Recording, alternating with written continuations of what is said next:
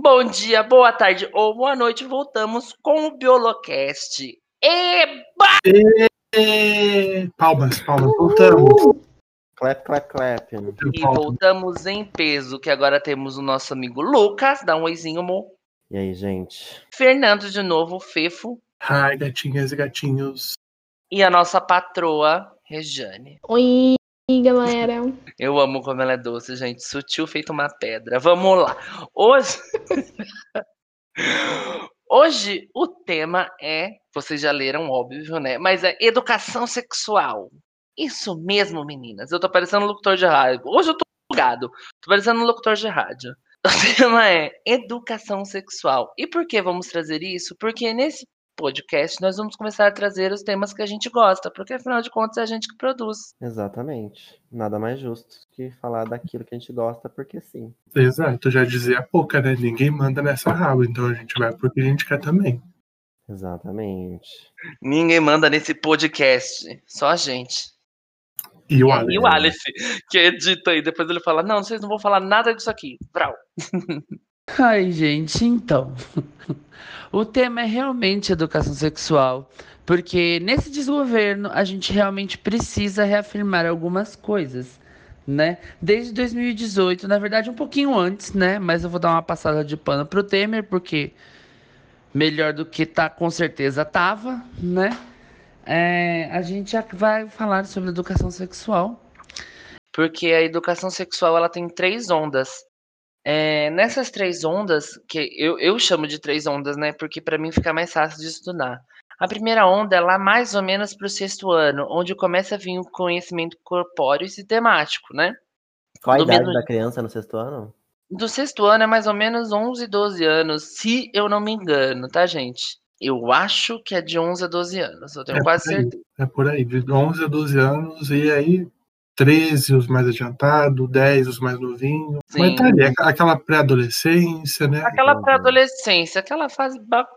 Aquela fase gostosa, né, gente? Eu amo. Nossa, mentira, eu dei muita sorte com todos os meus sexto anos, que, se- que isso fique claro, se tiver algum aluno meu ouvindo, tá? Eu dei realmente muita sorte. Se eu tivesse dado, eu ia reclamar mesmo, mas eu dei realmente muita sorte com os meus sextos anos. É, e depois desse conhecimento corpóreo, onde a gente fala assim, olha, aqui as meninas têm um útero, né? Às vezes a gente fala meninas no sexto ano, porque a gente ainda não introduz gênero, que vem lá no primeiro colegial, tá? Então, no sexto ano, a gente fala aqui meninas com possuem o útero. A gente fala sobre vagina, né? E pênis, não sobre minhoquinha, né, Fio? Exato. É muito importante a gente trabalhar com os nomes, né? Porque é, é lógico que no sexto ano a criança ela não vai saber logo de cara, por exemplo, que ela sofreu um abuso. Mas ela sabendo usar os termos corretos, ela consegue relatar de uma forma muito mais fácil para os adultos, né? para ela vai ficar mais fácil olha, tal pessoa pôs a mão no meu pênis. Uhum. Tá, claro, tá explícito que ele aconteceu algum abuso, né? Não fica aquela, ai, a mão na minhoquinha, ai, pra isso e aquilo. Não, não é música da Xuxa, né, gente? Exatamente. E a importância de não forçar essas crianças. Se essa criança não quer dar o beijo no tio, ela não vai dar o beijo no tio para ela entender que o não dela já é não. Já é para ser respeitado. É o corpo dela. Entendeu? Eu acho isso de extrema importância de que ficar forçando. Vai, dá um abraço no tio. Nossa, é só um abraço. Não, não é só um abraço. Se a criança falou não sobre o corpo dela, ele tem que ser ouvido. Isso é uma coisa que a gente tinha que trazer em, em, em, voga. Muito obrigado, pessoal, que lembrou isso aqui sobre, sobre isso. Muito obrigado, viu, pessoal? E além disso, depois desse sexto ano, onde a gente fala sobre útero, sobre próstata, sobre testículo, né, sobre ejaculação, sobre pênis, vagina, vem o oitavo ano, né? Nesse oitavo ano a gente já entra com gravidez, hormônios, métodos contraceptivos e dentro da gravidez, óbvio, a gente fala sobre menstruação, né? Aqui a gente já fala um pouquinho mais, a gente já vai falando sobre gênero, né? A gente com mais leveza, porque quando a gente trata da menstruação, vem sempre aquela pergunta, né? Tipo, ah, mas só menstrua quem tem útero, então? Ah, então só menstrua mulheres? Não, existem homens que menstruam e mulheres que têm pênis. Entendeu? Aí a gente começa a introduzir na cabeça deles no oitavo ano, que a criança tem mais ou menos 14, 15 anos, que é para ela começar a virar gente, entender que a individualidade das pessoas, né? Que é para isso que a escola serve, para socializar indivíduos e não para socar um monte de coisa na sua cabeça, tá? Então, na primeira, na primeira onda, o ensino ele é puramente biológico. Isso, puramente biológico. Tá. E depois, no, no segundo, na segunda onda, entram questões comportamentais. Exatamente, comportamentais. E no primeiro. Você queria falar alguma coisa, Fê? Perdão? Eu ia falar que na segunda onda já entra também comportamentais, sociais, né? Afinal, o ser humano vive numa sociedade. Sim. E aí um ponto importante é que a educação sexual, ela em hipótese alguma deve ser restrita ao professor ou professora de biologia. Uhum. né? Ela tem que ser trabalhada em todos os âmbitos escolares e com os pais também, tá? O apoio dos pais reforça ainda mais essa importância. Isso é um outro negócio, às- vezes a gente tem uma péssima maneira de pensar. Nossa, mas 14, 15 anos a pessoa tem que saber sobre tudo isso? Com 14, 15 anos esse povo já tá transando, gente. Então eles com certeza têm que saber sobre isso. Exatamente. Se eles têm, vamos por aí, uma, entre aspas, maturidade para transar, tem que ter maturidade para aprender, então, as coisas certas. Falou tudo. Ah, É imprescindível também, gente. Eu sou um professor de escola pública. Eu sempre lecionei em escola pública.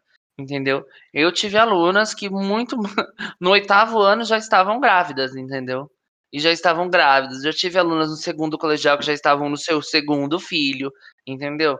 Aí você fala assim: ah, a culpa então é do professor de biologia que não ensinou. Não. Tem toda uma sociedade por trás disso, porque se o professor de biologia tá falando e aí em casa não tem esse estímulo, ou se em outros lugares não tem esse estímulo, o professor de biologia falando vai ser só mais um ali. E aí na terceira onda, como que é? Sim, viemos na terceira onda, agora no primeiro colegial. Que aí a gente entra em gênero, sexualidade, ISTs e o reforço dos métodos contraceptivos, né, gente? Porque daí a gente começa a falar sobre gravidez na adolescência. A gente. A própria apostila do governo do estado de São Paulo, não sei como funciona em outros estados, gente, já peço até desculpa, tá? Mas a própria apostila do governo do estado de São Paulo, que não é uma das melhores, já deixo aqui a minha crítica ao estado de São Paulo também, tá? que não é uma das melhores. Porém, nessa parte, ela traz estatísticas muito boas que dá para ser elaborado com o professor de sociologia. Aí você traz, é, traz números de meninas grávidas na adolescência, traz é, índice de, de evasão escolar, né? O que, que é evasão escolar? São as pessoas que vão embora da escola, que abandonam a escola, porque estão grávidas ou porque têm que trabalhar para sustentar o filho. Traz também um documentário do Dr. Drauzio Varela. Drauzio Varelas. Drauzio Varela. Drauzio. Foda-se o Drauzio. Alguma forma para apoiar o grupo, a gente tá precisando. Drauzio Varela. Gente, Fa- é, Falando rápido dá certo. alô Fono, você que tá aí nos ouvindo, é, estudante de fonoaudiologia, a gente tá precisando aqui de alguns exercícios Ai, vocais para melhorar a dicção de alguns integrantes, no caso todos. E, então, se você quiser aí participar, a gente está aberto aí a, a qualquer tipo de, de, de, de método para melhorar a nossa fala. Manda o seu contato inbox, manda o seu currículo inbox aqui pra gente, Manda por favor. currículo, isso Tem aí. certificado, tem ACC, importante. É, a gente paga com engradado de cerveja, tá? Só que tem que ser maior de idade, só isso. Por favor, né, gente? Exatamente. Mas enfim. Lá, lá, lá, lá, lá, lá, lá, lá. Drauzio Varela, filhas da puta! Drauzio, Dr. Drauzio Varela, um médico muito conhecido no país todo, tem uma importância Perfeito. gigantesca na, na luta contra o HIV, foi muito importante. Tem Na Teve- saúde de, presidi- de presídio. é, saúde pública, ele atuou lá no Carandiru, quando o Carandiru né, existia ainda antes do massacre, foi ele que introduziu lá é, as, as, as, as campanhas de conscientização, de, de combate ao HIV é, entre os presos. Então é, é um isso. médico muito importante.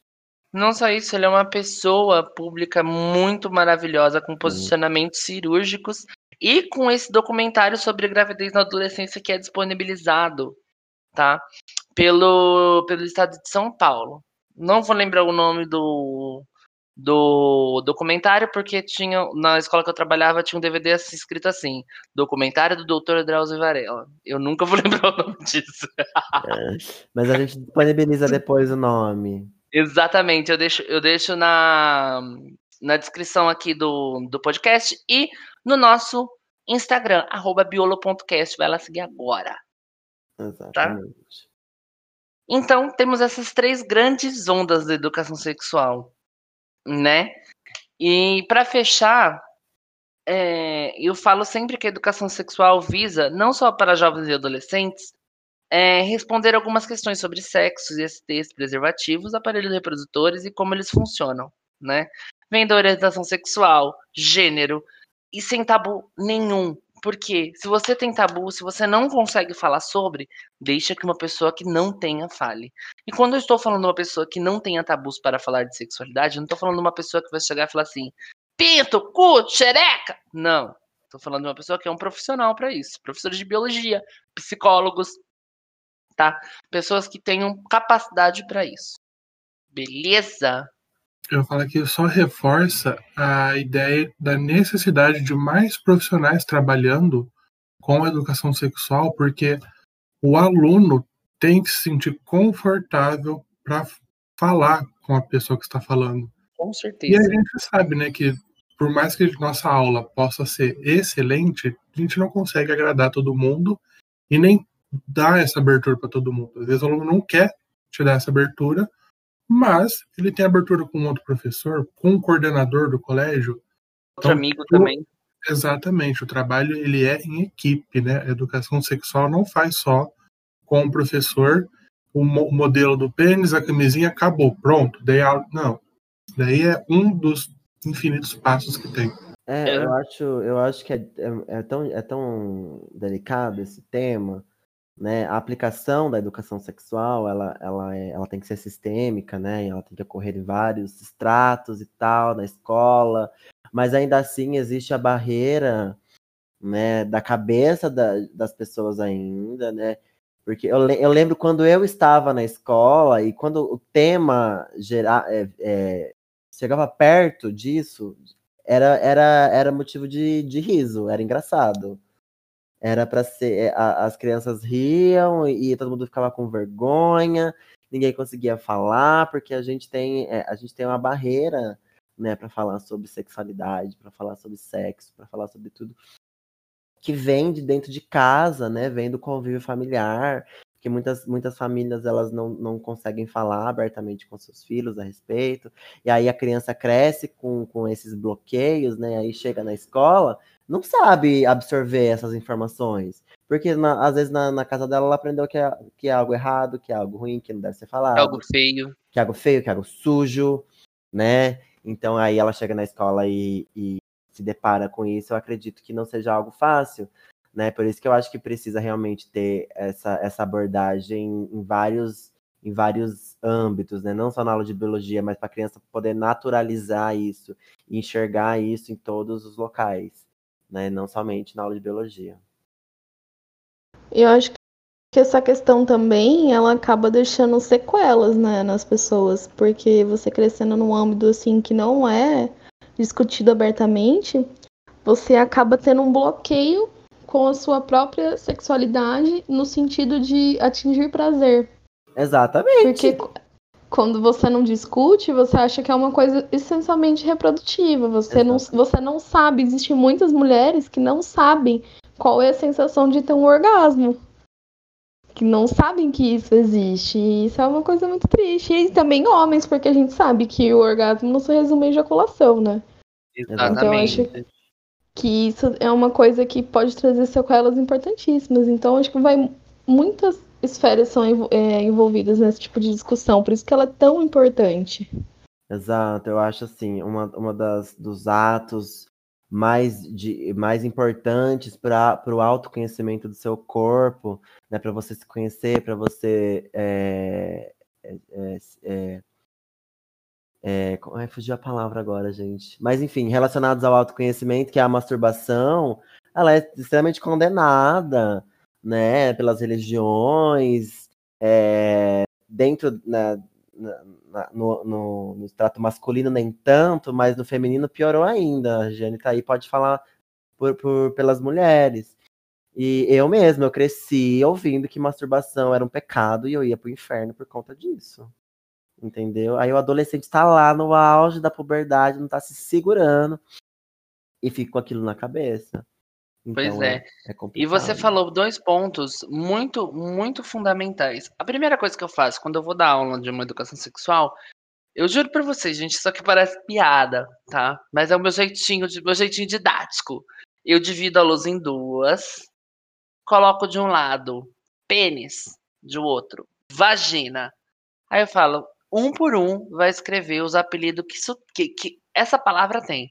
Aí vem pinto, pau, rola, e vem todos os apelidos. Aí no da mulher, eu juro para você, eu eu eu me segurei para não dar risada, mas foi muito difícil quando eu li tesourinho, sovaco de coxa e terra do desesperado.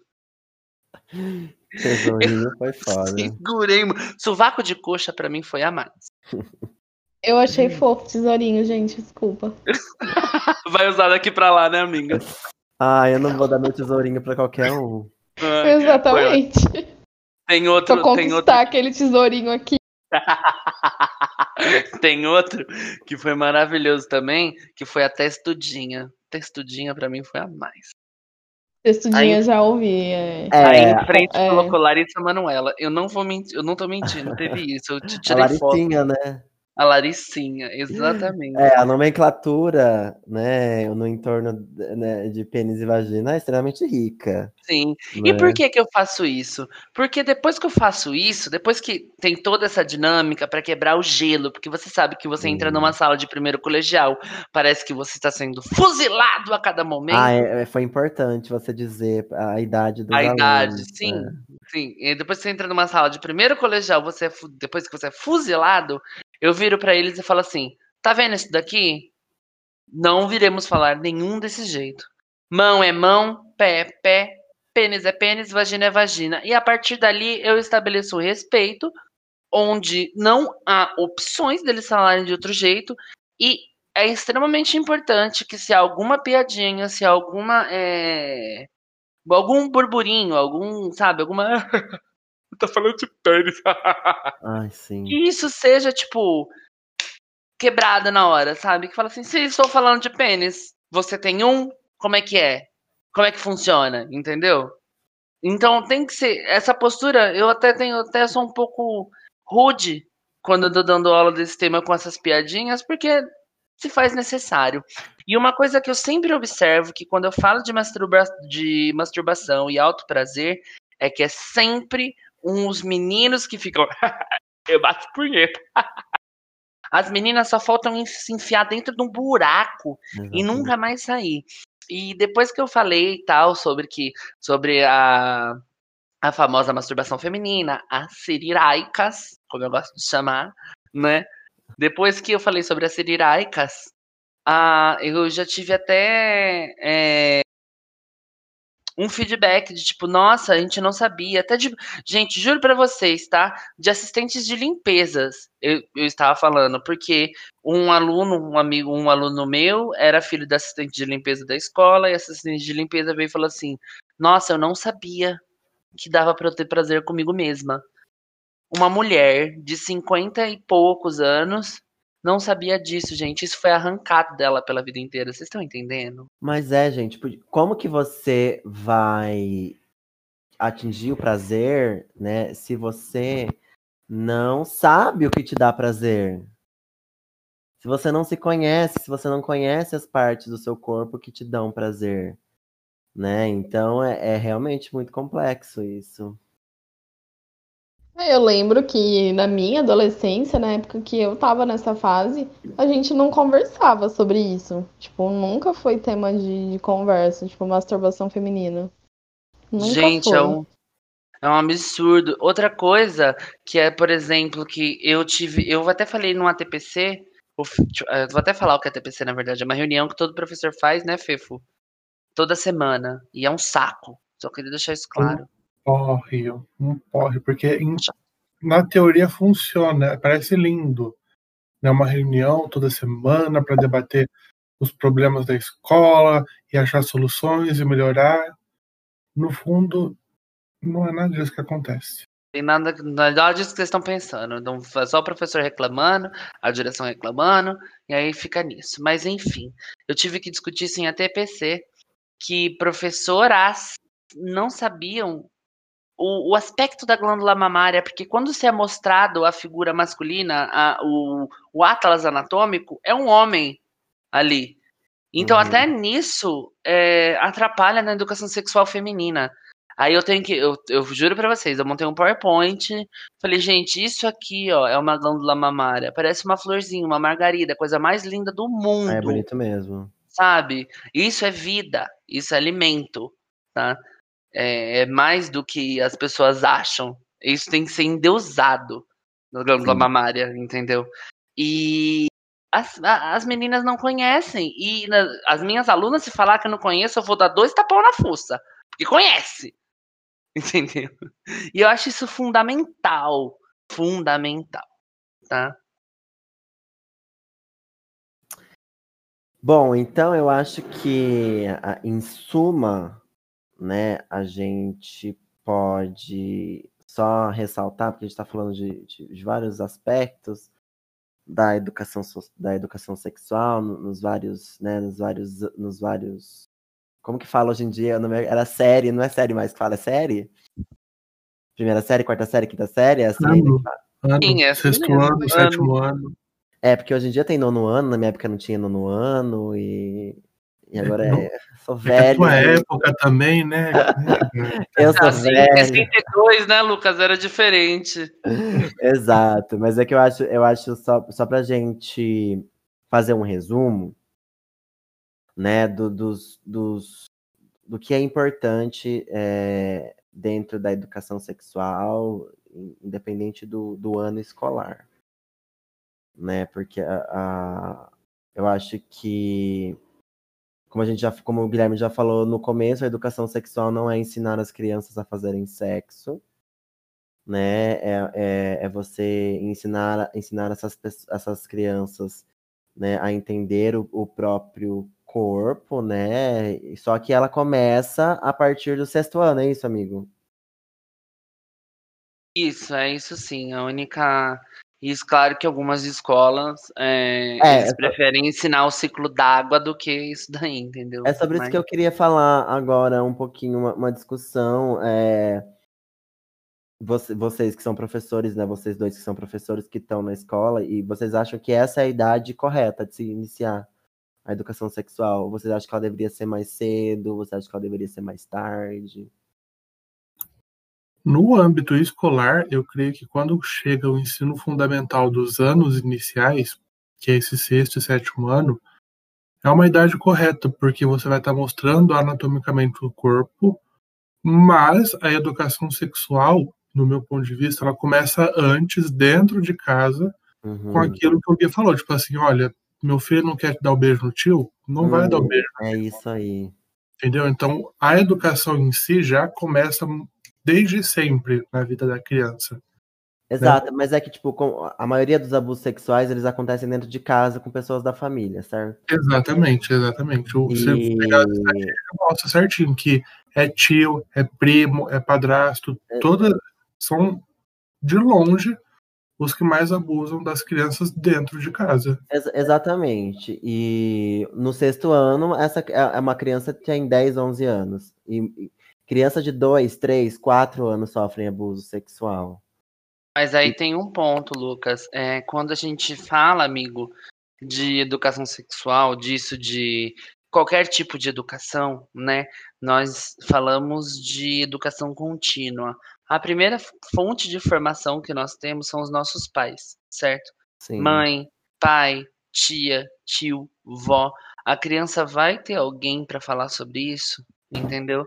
Porque se ela falar para alguém, para uma, pra uma avó, para uma tia, para um primo, para uma mãe, isso tem que ser acolhido rápido, entendeu? E isso acontece até mesmo com tias de creche, tá? professoras do fundamental mesmo, do, do, do fundamental 1, primeiro ano, segundo ano, prezinho, tá? Muitas recreadoras e professoras do ensino básico, né, que é o jardim, maternal e tudo mais, percebem o comportamento de criança. Então, a educação sexual, ela vem desde, desde que você nasce, basicamente. Eu falo isso por experiência, que a minha mãe é professora de, desde que, nossa, desde que eu nasci, minha mãe é professora. Não que faça muito tempo, tipo uns 20 anos, mas desde que eu nasci, minha mãe é professora de ensino básico. E ela fala que muda comportamento, que a criança fala, a criança fala sobre isso, a criança fica mais sexual, entendeu? A criança muda. E aí, essa educação sexual é atrelada nós desde do ensino básico. Claro que ela só é falada pelo professor de ciência no sexto ano, que eu acho bacana.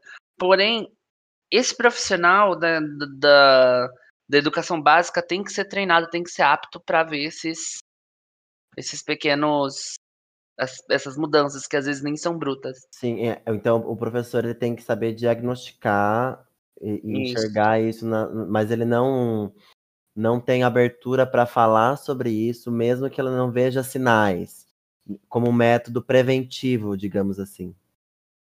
É porque aí é, é, tá ainda na educação básica, né?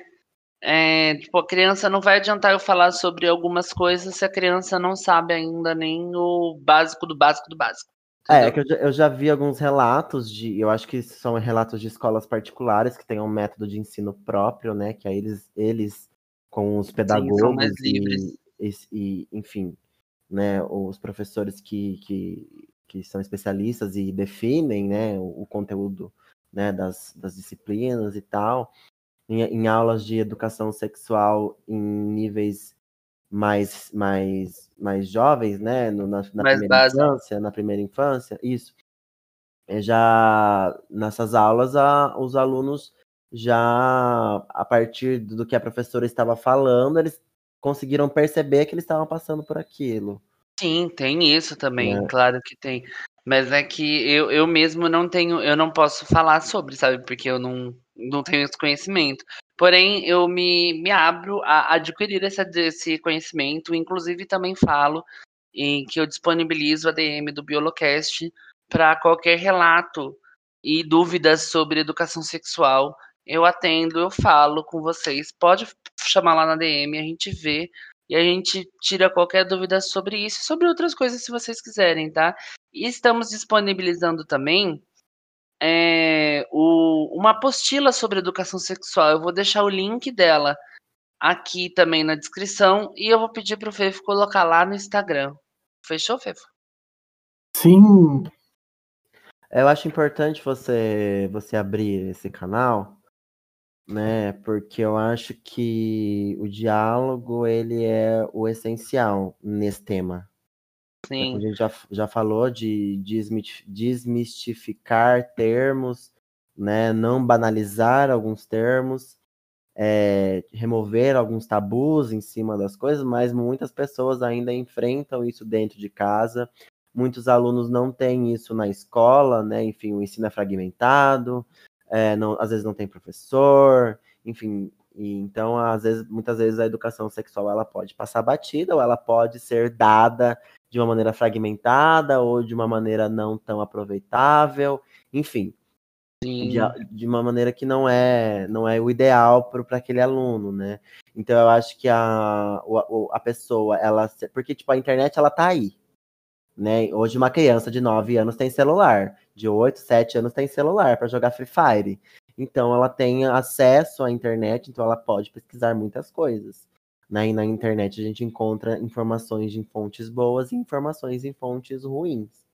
Né? Então, disponibilizar um canal que transmita informações de qualidade, né, sem papas na língua, sem tabu, né, e, e, e, e, eu acho que isso é muito importante. Então, acho que, que as pessoas elas precisam se sentir confortáveis e, e entender que o diálogo é muito importante nesse aspecto e se sentirem né, à vontade para falar a respeito, porque é somente falando a respeito é que a gente consegue é, educar as pessoas.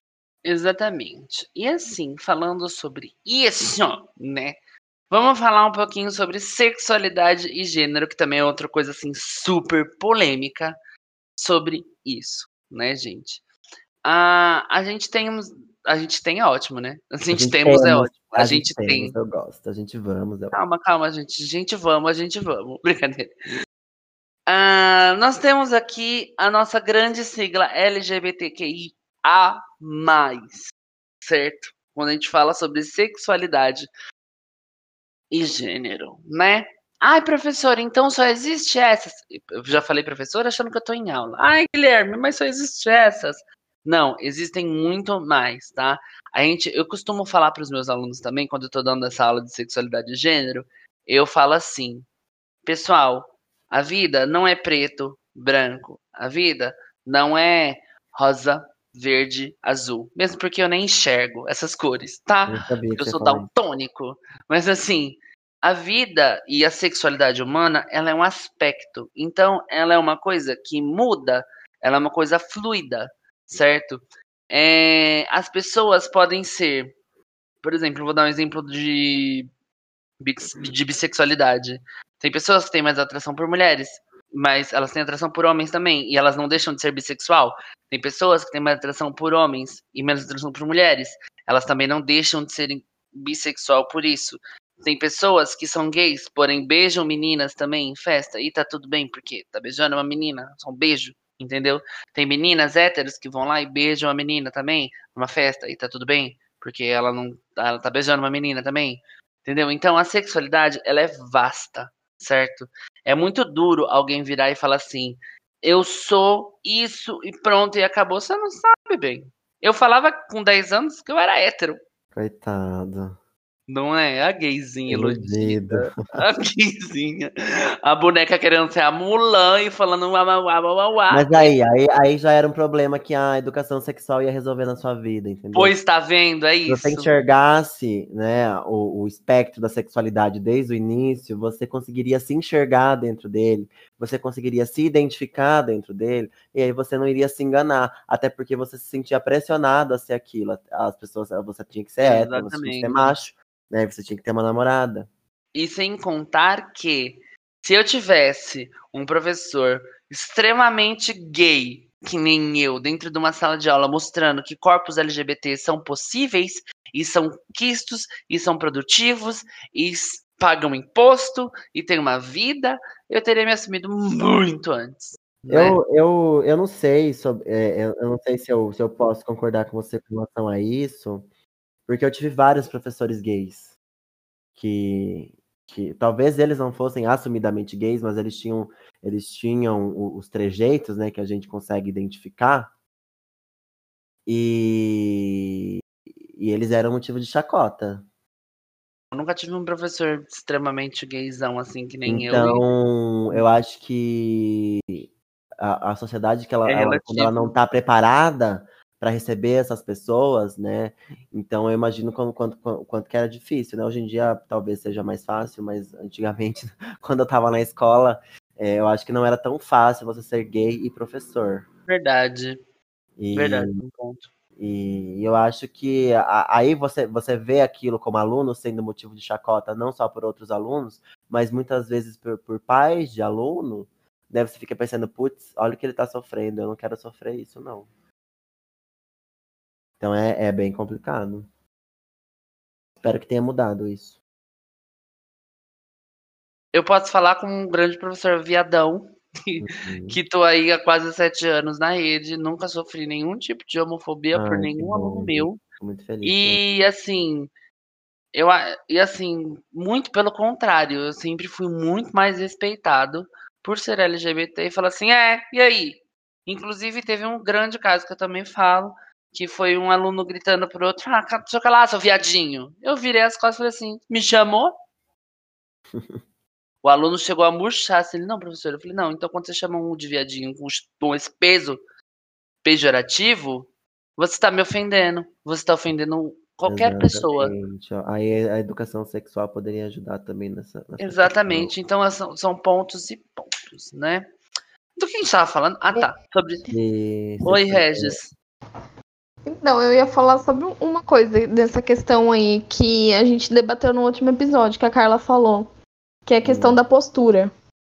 Sim. Uhum, Muitas vezes você não sofreu isso porque você tem essa postura. exatamente. Esse, É esse teu jeito de encarar. E as- muitas vezes outras pessoas não têm. Tipo, não, não, não, é, não é nem questão tipo, de você não se aceitar. É questão de, de você ter medo da aceitação alheia. Uhum. Então eu Verdade. acho que algumas pessoas não vão conseguir se impor da mesma forma que você se impõe em certas Sim. situações, né? Então eu acho que isso também é é uma coisa muito relativa. Exatamente. Verdade, gente, eu adoro gravar o Biolocast porque eu tenho opiniões. Aí, e depois que eu termino o Biolocast, eu sou uma outra pessoa. Eu sou uma pessoa assim com opiniões, com mais pontos de vista. Ah, eu amo gravar isso aqui, gente. Vamos fazer o Biolocast. É, é, é dando aula que a gente aprende, né? Sim, com certeza. Então é isso. E voltando a falar sobre gênero, nós temos também é, o que as pessoas acham, né? Porque assim, eu ouço muita desculpa para, para homofóbicos e transfóbicos falando assim: existe o XX e os XY. Gente, eu conto, vocês contam. Como que é a- a- as letras, amigo? XX e o XY. Hum, muito bem. Tem... Vá merda! eu conto, vocês contam para contam para eles. Ai, gente, olha, eu, cheguei, eu sempre falo isso, né, gente? Que eu cheguei num ponto, assim, que eu nem discuto mais com as pessoas a respeito de certas coisas. Esses dias eu só peguei. Eu, era, era uma. Era um post de um. De um. De uma página é, que fa tava falando sobre alguns streamers de jogos, né? E aí, na, na, no- no- na discussão toda surgiu a, Parece que eles, eles, eles foram divulgados por uma streamer transexual muito famosa no, no meio, que o Guilherme conhece, enfim. E aí, as pessoas começaram a, a comentar no post sobre essa streamer, né? Que ela geralmente ela é muito polêmica, então ela tem. Ela, as pessoas ou gostam muito dela ou detestam ela. E aí falaram assim: é, ela é muito forçada, a menina comentou. Aí o menino comentou embaixo.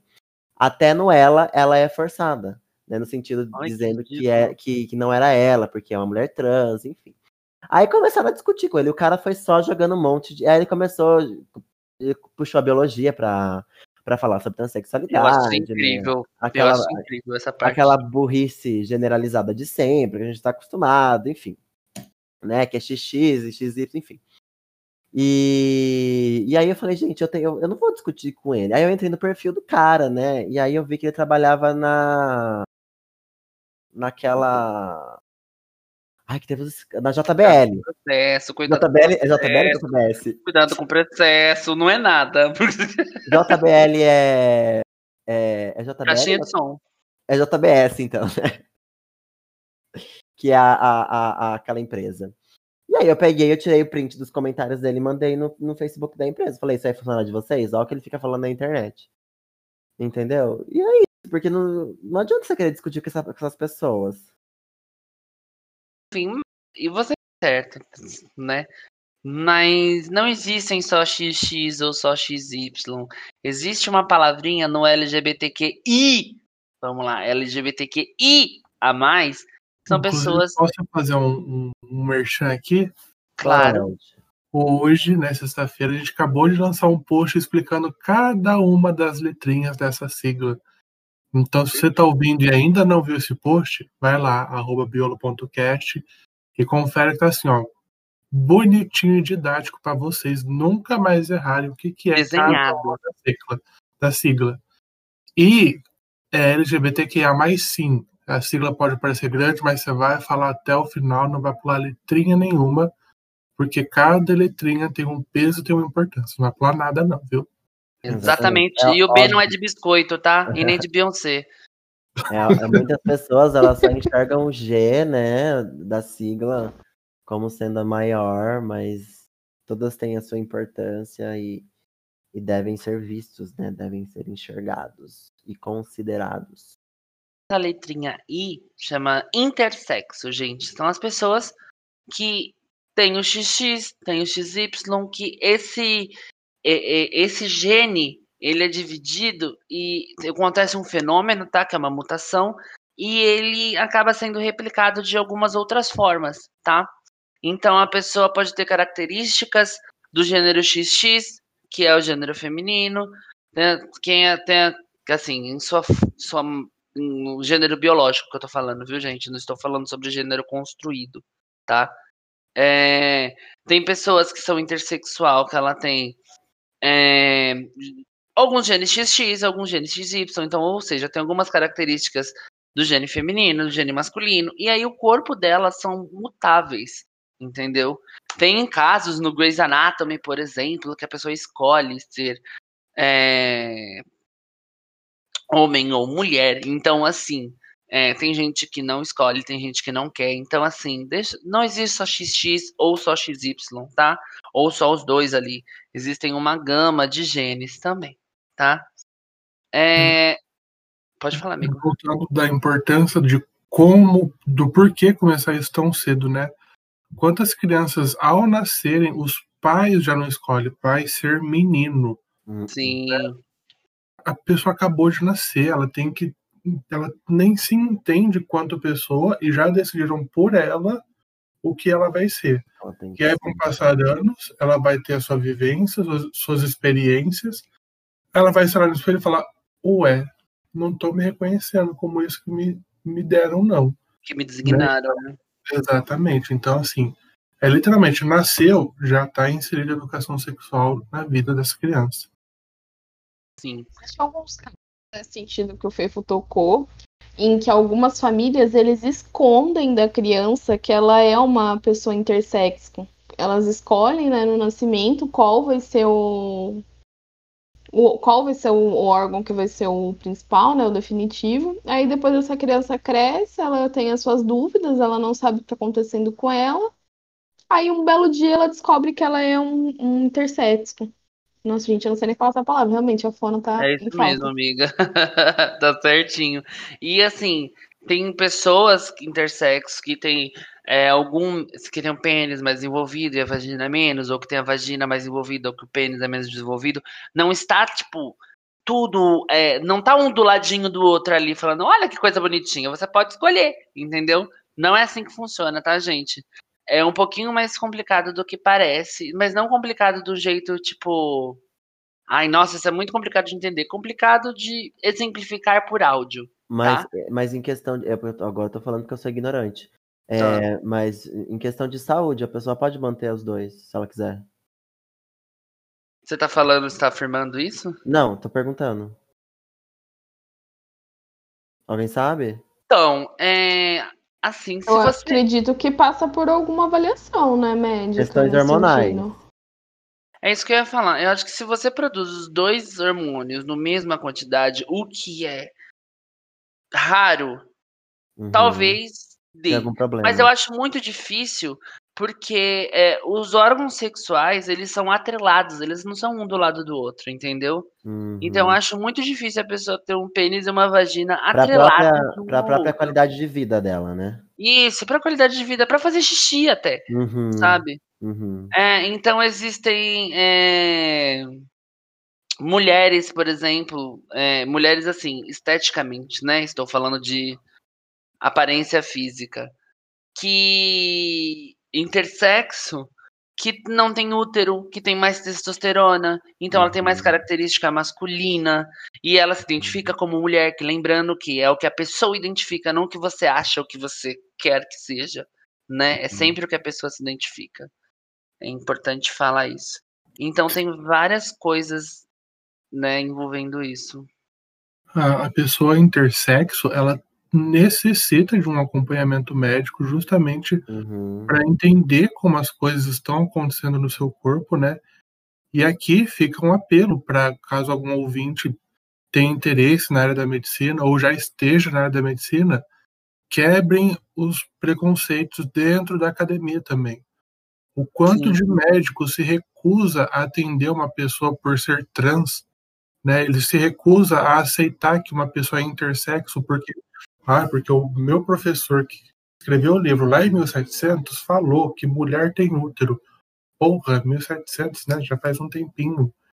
Né? E isso acontece porque a gente sabe que medicina é um curso elitista e que um curso elitista ele é sim preconceituoso para a minoria, que eu odeio essa palavra porque se pegar pra, numericamente não é minoria, né? Uhum. Pois é. São minorias. Então quebre essa barreira do preconceito, atendam pessoas intersexo, entenda a história dela. Não é o seu ponto de vista médico, não é o seu artigo que você vai escrever. É a história de vida dela, né? E lá fora pode ser muito mais comum, mas aqui no Brasil, o, os médicos, eu, eu, já vi médico, vou contar o um relato, né, já, já que o assunto é esse, já vi médico relatando da seguinte forma: se uma pessoa chega para você e fala assim, arranca meu braço, você vai arrancar o braço dela? Não vai. Então por que se uma pessoa chega e fala para arrancar o pênis, você vai arrancar o pênis dela? Olha, e esse é o tipo de médico que a gente está formando, sabe? Não vai fazer o juramento para salvar a vida de uma pessoa e vai salvar? Não, não vai salvar a vida dela. Então, né? É uma, obsess... é uma obsessão, né? Chega a ser uma obsessão que as pessoas têm Sim. em definir o que o outro é. Ó, eu vou deixar, eu vou deixar aqui duas indicações sobre intersexo, certo? A primeira é um podcast aqui no próprio Spotify chamado Podcast Intersexo, tá? Fala uhum. sobre intersexualidade e um Instagram que é @hellobielo. É da Bielo. Ela é uma apresentadora empresária bigênero, tá? Então, ela fala muito sobre inter, intersexualidade, ela fala sobre questão de gordofobia, tá? que ela também é uma influenciadora preta e gorda, tá? Uhum. Então, eu acho fundamental a Bielo falando sobre isso. Tem um episódio também do podcast Santíssima Trindade das Perucas, que eu sou cadela desse, uhum. desse podcast, que a Bielo fala sobre intersexualidade, tá? Então, vai lá, fundamental, tá? Também já vou deixar uma indicação chamada Garotrans, arroba Garotrans. É um podcast também é, da. Ai, gente. É da Briana. Briana. Da Briana. Ela é perfeita, ela é uma mulher trans, não binária, tá? Porque ela não se identifica com nenhum dos gêneros e ela ainda é trans. Então, eu não vou usar esse local de fala que não é meu, porque eu sou só um viadão. Eu não sou uhum. nem bigênero, nem trans, nem intersexo. Então, eu estou deixando essas indicações que é onde eu me politizo e é onde eu aprendo muito sobre isso, tá? Uhum. Então, vamos lá. É arroba podcast intersexo, arroba hello Bielo, tá? Bielo, do jeito que eu tô falando, B-E-E, B-I-E-L-O, hello Bielo.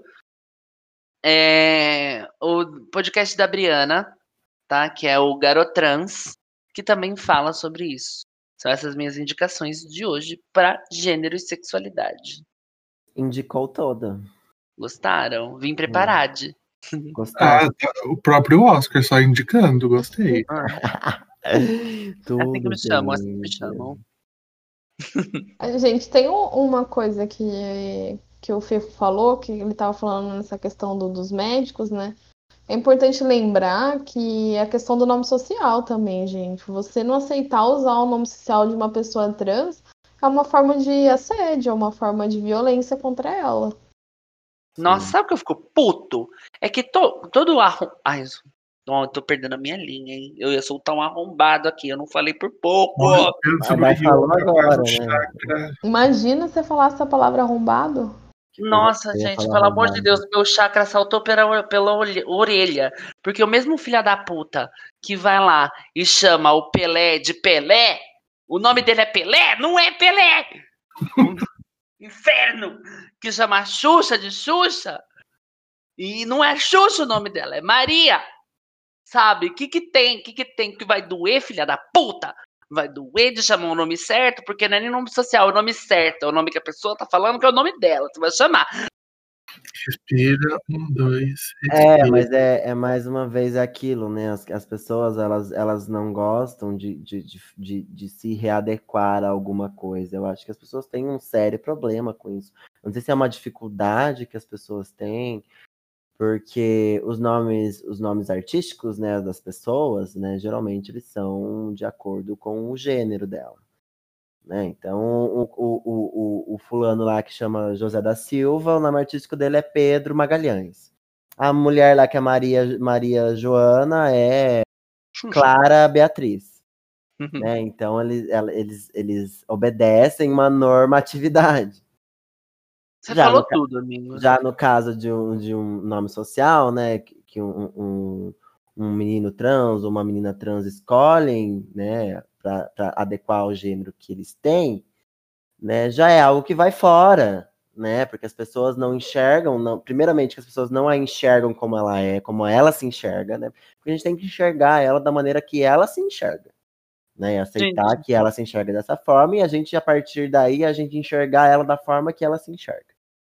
E depois aceitar que ela escolheu aquele nome para ela, e é isso. E eu não tenho nada a ver com isso. E eu só tenho que fazer o quê? Chamar ela pelo nome que ela escolheu. A mãe e o pai dela que deram o nome original não é autoridade magnânima no mundo que você tem que respeitar. Que se você não chamar pelo nome que foi dado lá no cartório, você está cometendo alguma infração, tá? É, é, ilegal. Não é nada disso, gente. Chama da porra do nome que a menina escolheu, que a menina escolheu, e é isso. É uma dificuldade que as pessoas têm, não sei, não sei por que, que é tão difícil isso. O Pedro, que, chama, ah, que, que nasceu Pedro e agora é Maria, chama de Maria. E é isso. Acabou. Pronto. Poucas. E vice-versa. Sabe? Deixa as pessoas serem felizes. Já é tão difícil você, você não. Feliz no Brasil? É, é, é, eu sei que né, ninguém é feliz nesse país, mas já é tão difícil. É, não é meu local de fala, né, eu não tenho, mas a gente, a gente vê, né? A gente, a gente vê aí os relatos, vê várias coisas acontecendo, né? E, e já é tão difícil a pessoa conseguir é, o, o, local dela, né? Chegar onde ela tá e, e, ser vista, né? Então é só respeitar e dar o espaço que ela precisa. Ela não quer nada, ela não quer, ela não quer é, ser tratada diferente, não quer, não quer benefícios, não quer nada. Só quer existir, ser feliz naquilo que ela é e pronto.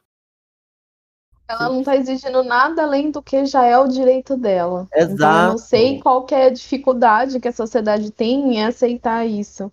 Nesse ponto, a gente tem certeza absoluta que a sociedade ela tá doente, ela tá num caminho Sim, muito é errado. É precisa mudar logo. Né? O, não lembro agora se foi o, o Lucas ou o Gui que falou alguma coisa que a pessoa ela quer ser aceita, né? Sim e os, dos, ela não quer benefício, ela quer os direitos dela. E aí eu lembrei de um negócio que foi aprovado em Rio Preto semana passada, quer dizer, que não foi aprovado, né? Que é o Conselho Municipal dos Direitos de Diversidade Sexual e de Gênero de Rio Preto, que é um conselho lá na prefeitura, né, na Câmara, que visa é, fiscalizar a legislação a favor do, da comunidade, né, incentivar o, eventos culturais, não sei para quem não está ouvindo vocês sabem, mas Rio Preto tem uma das, não vou dizer maiores, mas a parada LGBT que é a mais de Rio Preto, ela é muito grande, muito bem organizada. E aí tá, foi para votação a criação desse conselho e ele não foi aprovado pela grande maioria. Foram 12 contras e só dois a favor. Sabe qual foi a justificativa da maioria? Hum. As pessoas elas estão elas já têm o seu direito garantido pela Constituição. Não precisa de um conselho desse. Ah, Bacana. que, tá, que, que tem garantido na Constituição, gente? Tem garantido que você vai morrer mais cedo porque você é LGBT aqui no Brasil, que é o país que mais mata LGBT. É esse é o seu direito LGBT. Exato. A Constituição é heteronormativa. Se você foge da heteronormatividade cisgênero da Constituição, você não está sendo representado. É uma coisa que me orgulho muito, que aqui em Araraquara nós temos centro de referência LGBTQIA+, Nivaldo Aparecido Felipe de Miss, Missiano, que é o Xuxa, tá? Esse centro LGBTQIA+, ele oferece curso de inglês, ele oferece, enfim, abrigo para LGBTs em situações de, de risco, em situações de rua. Esse, nossa, Olha, palmas para minha cidade, Araraquara. Muito obrigado, viu? Muito obrigado, Araraquara. Araraquara Isso segue já dando faz nome. tempo. Já faz um tempo que Araraquara tem esse centro. Começou com a vereadora Felipe, Filipa Brunelli. Ela antes cuidava desse, desse centro de referência LGBT, uma mulher gorda, trans, maravilhosa, que segue sendo maravilhosa com papel, maravilhosa com papel de vereadora, que ela foi eleita esse ano aqui, de 2020, ela ganhou as eleições para 2021 assumir perfeita, do cabelo do, do primeiro cabelo da cabeça dela até o dedinho do pé, ela é perfeita. Vamos continuar o nosso tema também, porque a gente ainda tem mais coisa para falar, gente. A gente tem sobre menstruação, onde eu vou calar a minha boca e vou deixar a dona Regiane falar da importância das pessoas saberem menstruação e o que é a menstruação, né? Porque afinal de contas eu não menstruo, não sei vocês, tá, gente? Eu sei que é uma surpresa, mas eu vou falar que homens gays, cisgêneros, né? Que é homem cis não menstrua, tá? Então, gente, a menstruação é um evento que ocorre em pessoas que têm útero todo mês. Ela nada mais é do que a escamação da parte interna do útero, que a gente chama de endométrio. O endométrio ele funciona como uma cama, uma proteção que ele vai pode vir a receber, né, o, o óvulo que vai ser fecundado e ele vai gerar um embriãozinho. O endométrio ele é revestido de sangue para ele poder comportar essa, esse futuro embrião que pode vir a ocorrer. Caso não tenha nenhuma fecundação, o endométrio ele vai sofrer uma escamação, essa parede de sangue ela vai ser descolada e ela vai sair pelo canal vaginal. Essa escamação, esse sangramento, ele pode demorar 3, 4, 5 ou até 7 dias. Isso varia de pessoa para pessoa e é completamente normal. No primeiro dia que ocorre o, o sangramento, que ocorre essa, essa escamação, a gente chama que é o primeiro dia do ciclo menstrual. A gente começa a contar daí.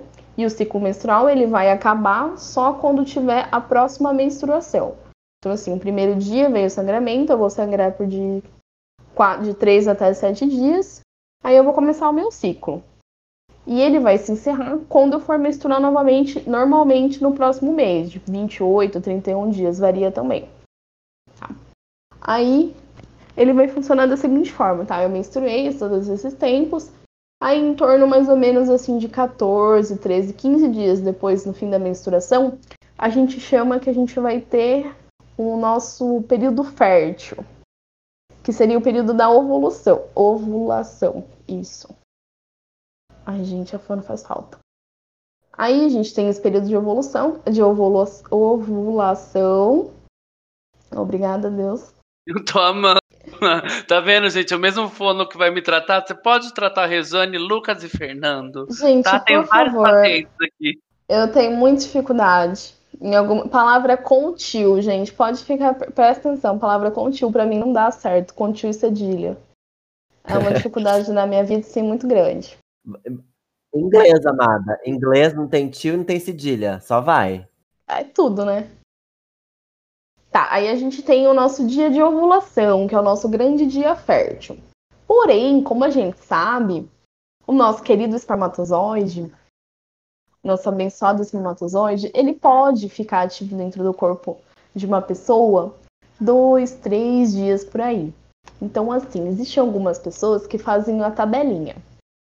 A tabelinha é quando você faz essa contagem, tá? Eu menstruei no dia primeiro, aí a minha menstruação parou de vir no dia 5, então eu vou contar 15 dias pra frente. Então, tecnicamente, meu período fértil seria no dia 20. Aí, ao invés de eu fazer um sexo com proteção, um sexo com camisinha, eu vou fazer o quê? Eu vou fazer o coito interrompido. Só que a gente sabe que não funciona, né? Então, ela pode, por exemplo, aí ah, no dia 20 vai ser meu dia fértil. Então, eu vou fazer sexo uns dias antes, tipo uns dois dias antes. Só que daí a gente tem essa má sorte do espermatozoide ficar lá dentro. Então, assim, ó, não funcionou. Então, mais pra frente a gente vai falar, né, no episódio do, do importante de você usar métodos contraceptivos, de usar métodos de proteção. Né? Aí a gente tem daí esse período, né, de ovulação, nosso período fértil. Depois a gente tem aí mais aproximadamente mais 15 dias e começa de novo a menstruação. Aí a gente entra na, na questão da educação sexual, na parte de você conhecer o seu corpo. Por que, que é importante uma pessoa que tem que tem o ciclo menstrual, né, que tem uma vagina, que tem esses tipos de, de secreções, por que, que é importante você conhecer seu corpo? Existem mulheres, existem pessoas que possuem um útero que, é, que não sabem conhecer as próprias questões naturais do corpo. Aí você acaba achando que você tá doente, que a vagina é fedida. Nada... Gente, essas coisas não existem. Você usar sabonete para deixar a vagina com cheiro de flor é a pior coisa que existe. Porque a vagina tem o próprio cheiro dela. Então você não vai querer colocar um cheiro de doce no negócio, né? Aí, com as secreções, vocês conseguem verificar se o seu corpo está bem ou não. Por exemplo, quando você está no seu período fértil, a secreção ela vai ter um aspecto de clara de ovo. Então ele vai ser tipo, meio transparente e elástico. Aí quando você está próximo da menstruação, ele já fica diferente, ele fica meio esbranquiçado, meio pegajoso. Isso é normal do ser humano. Agora, se você tiver lá uma secreção tipo amarelada, tá um negócio ali coçando, aí você sabe que tem alguma coisa errada. Então, isso, por isso que é importante a educação sexual nesse sentido. Deixa eu te fazer uma pergunta. É, e por que que você acha que é importante uma pessoa que não tem útero saber sobre menstruação, por exemplo? Porque eu já recebi essa pergunta em aula. É importante porque isso não é uma responsabilidade só da mulher ou da pessoa que tem útero, né? Eu sempre vou falar mulher porque eu sou não uma pessoa problema, errada, amiga. né? A gente é uma pessoa em, em constante evolução, né? Porque para você desmitificar certos fatores que envolvem a menstruação, principalmente no sentido de menstruação é uma coisa suja. Então você conhecer como funciona, você saber que é uma coisa normal do organismo do ser humano, você tira certos tabus em cima disso. Então, por isso que é importante. E você também conhecer, né? Você ajudar a pessoa, né? E assim, também tem a parte de inferior. Porque assim, eu já li artigos falando que pessoas. Não artigos, né? Você vê isso na sociedade. A inferior, inferior, inferiorização. Meu problema é com RL, eu sempre falei. Inferiorização, né? Do ser humano que tem o útero e a vagina, né? É incrível como as pessoas inferiorizam por ter vagina ou por ter útero, né?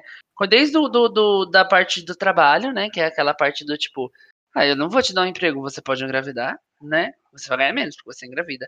Até a parte do é suja, isso. Tô falando errado, Regis? É isso mesmo? Não, tá certo. Foi até uma coisa que a gente debateu, né? No, no último podcast, né? Que a gente fez o especial de, de mulheres, né? Perfeito. Que existem pessoas, existem empresas que não contratam mulheres porque elas têm, elas podem vir a engravidar. Ridículo. E não é lucrativo para uma empresa você ter uma pessoa que vai ficar entre aspas seis meses mais ou menos, que é o tempo pré-definido pela lei, né, de afastamento materno, sem estar tá ali lucrando, sem estar tá dando o que a empresa Produzindo, quer. né? Exatamente. E, e assim, é, só pra gente terminar esse tema, de de educação sexual mesmo, né? Vamos falar um pouquinho rápido, assim, nem rápido, porque a gente tem uma apostila falando sobre métodos contraceptivos e IST que estará no link, tá? Então deixem de ser preguiçosos. Peguem na descrição aqui do podcast que vai ter a disponibilização de uma apostila desenvolvida por nós, do Biolocast, tá? Sobre métodos contraceptivos e ISTs, que também já foi tema do Biologamer, que foi o que deu origem a esse podcast, tá? É o projeto mãe. Que é o projeto mãe. que eu tenho ah, muito orgulho de. A gente pode fazer um novo, né? Eu acho que pode, né? O que, que Ai, vocês acham? Porque, gente, eu vou falar que eu tenho muito orgulho desse projeto e de todo mundo que a gente construiu isso daqui, tá? Inclusive de vocês ouvintes, porque a gente recebe muita, muito feedback positivo do podcast. Então isso anima demais a gente, sabe? Vocês comentando, vocês é, compartilhando, vocês, sei lá, até seguindo a gente, sabe? Parece que vai estreitando esse laço de amizade. Então eu sou extremamente grato a tudo que vocês vêm fazendo pelo Biolocast, viu, gente? Oh, momento fofura da Opa. live. Ah, eu sou Da né? live é não, da gravação. É meu jeitinho. Vindo do. Guilherme, estranho, né? Exato. Eu ia fazer esse comentário logo em seguida, Fefo.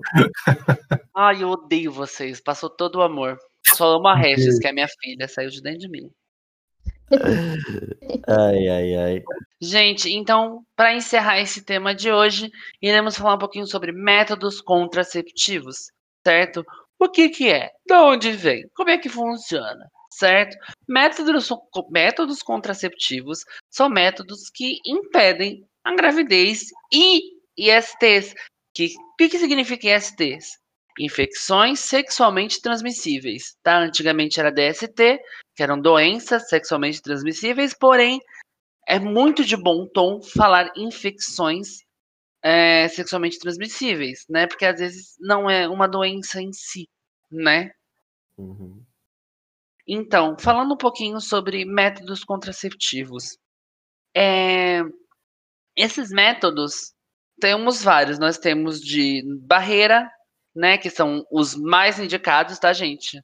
Que é camisinha, feminina e masculina, porque tem, tá? Feminina. Na Deixar verdade, isso claro. é interna e externa, o termo correto. Obrigado, amigo. Então, aqui, Nada. gente. É, corrigindo, interna e externa, tá? A externa que vai ao redor do pênis, a interna que vai dentro da vagina. Perdão, viu, gente? Estamos aqui nos desconstruindo também, tá? É até importante deixar isso, tá, gente, no episódio, porque para provar que todo mundo nós vivemos numa constante desconstrução. Né? Exato. É, retificando então a camisinha externa e interna, né?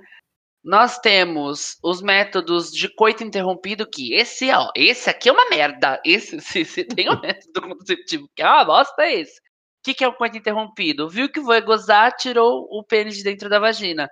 Isso funciona? Claro que não, gente. Lubrificação que está no pênis, que o pênis solta uma lubrificação, ele já contém esperma. Então, meu amor, beijão que a criança tá aí dentro. Ele podia ser chamado também de sorte, né? Tirando De sorte. É, daqui nove meses o coito interrompido vai ter o nome aí de Breno. De Guilherme, Arthur. tá, gente? Eu vou deixar aqui só no ar. Ai, ai, Ai, que dor, horror. dor. Ai, dor. Muita É. dor. ai, brincadeiras e verdades à parte, né? Nós temos métodos é, hormonais. Esse aí, eu vou até deixar a Regis falar um pouquinho mais do, do qual merda ele é. Ah, os hormonais, gente, nada mais são do que anticoncepcionais. O que são anticoncepcionais? Eles são métodos, como o Gui diz, hormonais, né? Como diz o nome, né? Eles são métodos químicos que nada mais são do que, tipo, os nossos hormônios normais, com estrógeno, progesterona, em altas quantidades. Esses hormônios, eles vão trabalhar na, nas nossas glândulas, nas, as produtoras deles, e também no, diretamente, tipo, no- nos ovários. Só que como você deposita muitas, uma carga muito grande de hormônios, pode trazer sequelas, principalmente na questão de circulação sanguínea, isso pode causar embolias. Você pode ter muita dor de cabeça, isso pode Trombose gerar. também, né? Isso. Pode gerar N problemas, gente. É altas cargas de hormônios jogadas no seu organismo, não é uma coisa natural. Então, assim, aí você entra numa questão, né? Por que, que a mulher tem que tomar isso? Por que, que o homem não pode tomar? Então, é uma Exatamente. grande pergunta, né? Só a mulher se fode nesse sentido. De em várias questões, né? Porque, por que só, só a mulher, por que que, porque assim, gente, vamos falar, agora vamos usar a biologia, né? Uma mulher engravida uma vez a cada nove meses. Porque, hum, gente, pelo amor de Deus, né? Biolo, biologia, biologia. né? E Quantas ela vezes... ainda tem um prazo, né? Tipo, ela, se ela entrar na menopausa, ela não engravida mais. Quantas, quantas pessoas um homem pode engravidar num período de nove meses? Por que, que não é o homem que toma anticoncepcional, então? Por que não foi desenvolvido um homem, um anticoncepcional masculino ainda?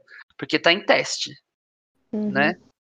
Mas Sendo assim, que além disso, né, além dele não engravidar, dele não ficar indisposto durante um período, ele produz espermatozoide a vida inteira, né? exatamente.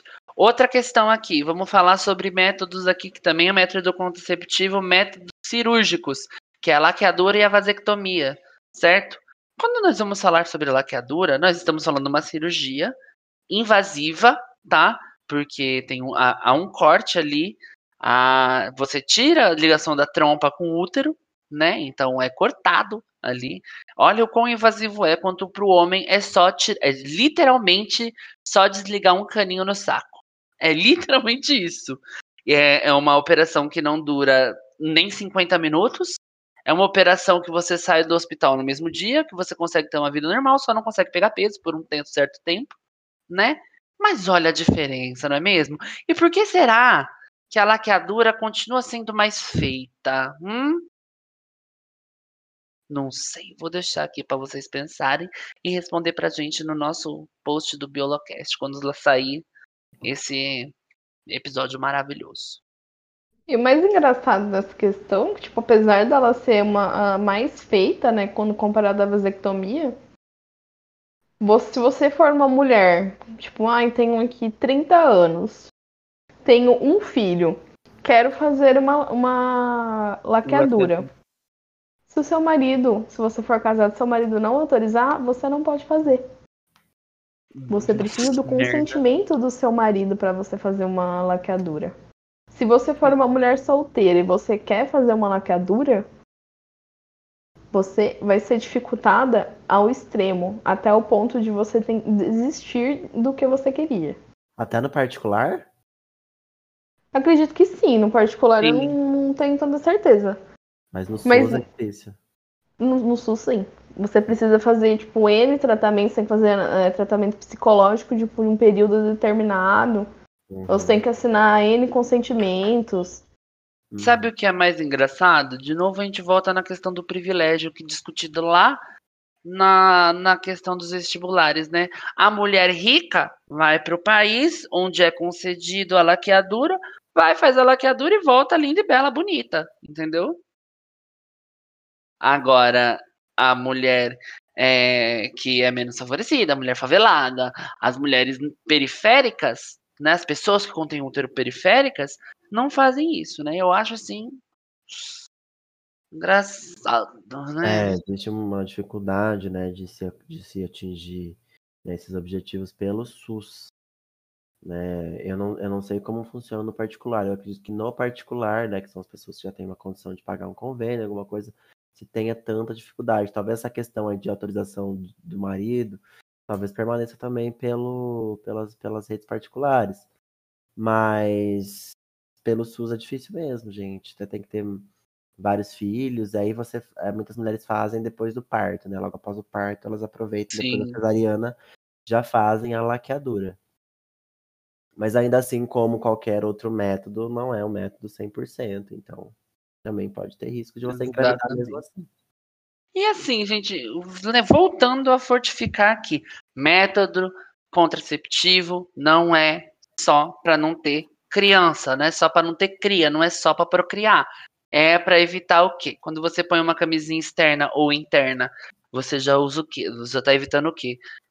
HIV, gonorreia, sífilis, todo o caralho a quatro de doença que vem junto, entendeu, gente? É. Então, não vai custar, entendeu? Encapa essa merda, põe por fora, põe por dentro, sei lá, mas põe, sabe? E aqui vamos falar sobre sexo homossexual também, tá?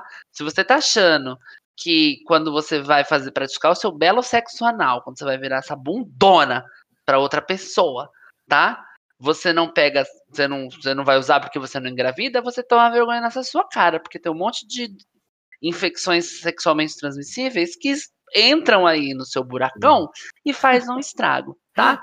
Falando sobre sexo lésbico. Mulheres que fazem sexo anal também, né? Exatamente. Falando sobre sexo lésbico também. Existe camisinha para o seu belo dedo. Por quê, gente? Vamos falar a verdade, tá? Você tem um negócio chamado cutícula. Tá? Ali embaixo da sua unha também há contato, também há troca. Claro que numa forma muito menos é, superficial do que uma penetração mesmo. Mas ainda há, gente. Ainda há. Se você estiver com machucado no dedo, se você estiver fazendo sexo oral, em uma vagina. Então, gente, existe tudo isso, existe, está aí, tá aí, inferno. Ficou puta, hein? Ficou puta. É, dos, do- de todos os métodos que nós falamos, o único método que faz as duas coisas é a camisinha. né? Perfeita, a camisinha Exatamente. E você literalmente não vai pagar nada, porque tem de graça no SUS, no postinho, amado. É só se você- andar até o postinho mais próximo, pegar e Catar usar. de monte. Tem até lubrificante no postinho, gente. Tem, até gente. lubrificante, não tem desculpa para não E usar. tem camisinha interna e externa, tá? É um método fácil, é um método barato, é um método que não traz desconforto nenhum para nenhuma das partes. Eu não sei sobre a camisinha interna como que é a sensação. Eu também nunca fiz o uso de uma camisinha interna. É, até, até porque a camisinha, a camisinha interna, né, eu acho que ela tem ah, é, um uso mais específico, né? Porque, até porque muitas vezes a camisinha, a camisinha inter, a externa já é suficiente. É, a gente não use as duas camisinhas, tá? Não É, use. Não tem necessidade de plástico com plástico. Mas eu acho que a gente precisa, independente, né? Porque muitas pessoas têm uma relação estável e, e se abstêm de usar os métodos, é, Uhum. método de barreira, né? Da camisinha. E prefere fazer outra coisa, prefere fazer tabelinha, prefere fazer, usar anticoncepcional, né? Porque pra mulher, pro homem tá lá confortável, não precisa encapar nada, a mulher dele toma um comprimidinho lá, uma bomba de hormônios, mas foda-se é ela. Porrada de hormônio? É, entendeu? E aí ele tá lá, né? Sendo que é muito mais fácil, muito mais barato, né? Não tem tanto impacto, não tem nenhum impacto, na verdade. Algumas pessoas são alérgicas ao látex, né? Mas aí Existe existem, também. existem Uhum. camisinhas hipoalergênicas. A minha amiga, coitada da minha amiga, não vou citar nomes, não vou citar nomes para não expor as pessoas, mas eu tenho uma amiga que ela é alérgica à camisinha e ela só, é- ela só consegue. É, a única camisinha que dá certo nela é uma camisinha barata de motel de beira de estrada. Eu amo. Uma coisa acessível, sua amiga. né? E é uma amiga minha muito, né? Eu Enfim, também sou alérgica a látex, mas eu não sou essa pessoa específica, tá? Ela, esse adendo aqui. ela, é, ela, ela, ela é bem específica, ela precisou achar É. isso aí. E aí ela, teve, ela comprou, acho que, no- acho que 200 camisinhas. Meu Deus. Tudo. Porque não- ela teve que comprar direto no motel, porque não tinha, ela não conseguia achar em lugar nenhum. Gente, e outra coisa que eu ia falar também sobre camisinha é que se algum cara, alguma pessoa que tem um pênis virar pra você e falar assim, me aperta, você pega e enfia o seu braço na camisinha. Porque eu juro pra você, uma vez eu estava dentro de uma sala de aula de um primeiro colegial também. E aí eu ouvi um, um ser abençoado falando, aperta. Eu juro por Deus, eu fechei a minha mão em forma de uma coxinha e soquei o meu braço dentro da camisinha. Eu falei, nossa, é maior que o meu braço? A gente tem que ver isso daí que é trombose. Não sei. Porque, gente, se cabe um braço, cabe um pinto. Entendeu? Então, e. e- É essa frase que eu vou terminar a participação. se cabe um braço, cabe um pinto. Exatamente. É interessante, né? Porque, tipo, a camisinha, ela. Porque tem muitas pessoas, né, que usam dessas justificativas. Ah, eu perco a sensibilidade. Ah, porque não é a mesma coisa. Só que a gente tem que entender que a, a tecnologia, ela avança. As empresas de camisinha, elas inventam camisinhas de todos os tipos possíveis. Tem camisinha se seu pau é muito cabeçudo. Tem camisinha se você gosta de, de de sentir. Tem uma que chama Pele com Pele, que eu acho que eu vi no- no- na farmácia esses dias atrás, chama Pele com Pele. Tem camisinha que tem retardante, se você aí, queridinho, tem aquele probleminha de ejaculação precoce, ó. Sim. Bota uma Tem camisinha com vai. texturas também. Tem, tem as camisinhas coloridas pra você fazer sexo oral, porque como o Guilherme já disse, sexo oral também deve ser feito com camisinha. Tem sabor de banana, tem sabor de kiwi, tem sabor de morango, tem sabor de chocolate, tem camisinha que brilha no escuro. Se você quiser brincar de Não, Star gente, Wars, pelo aí, amor de Deus, não. Não Eu- vou me expor, não vou me expor. eu, já, eu, vou me não expor, eu já usei a camisinha que brilha no escuro, foi muito engraçado. Ai, gente, não, não, não vou me expor, eu não vou me expor, eu não vou me expor. Ah, Acabou foi, assim. Foi muito Chega, do, chega de Biolocast. A, a Acabou briga, esse a briga de foi interessante. Acabou esse Meu episódio. Deus. Acabou esse episódio. Eu não quero mais estar aqui. A hora que começa a baixaria. É hora de acabar. Ter namorado, não foi com qualquer pessoa também. Ai, ó, trouxe uma camisinha aqui brilhando escura aqui, vamos. Então, amigo, eu já não posso falar que não posso falar essas coisas, entendeu? Eu não vou me expor. É, gente. Então é. Gatinho. Você pode usar pra tudo, é bom pra tudo, não faz mal e vai te prevenir. Minha mãe ouve esse podcast, vezes. Lucas. Ai, tia, um beijo pra você, saudade. É, uma coisa que eu vou falar de verdade é que eu tenho que agradecer a minha mãe, porque tudo que a gente falou isso foi porque eu tive uma infância de privilégio que ela conseguia falar comigo abertamente sobre sexo. Então, é, ela chegava em mim. Eu lembro até hoje, eu tenho esses livrinhos. Eu posso até postar foto nos stories. Ele é um, eles são livrinhos sobre educação sexual para uma criança de primeira, primeiro ano, certo?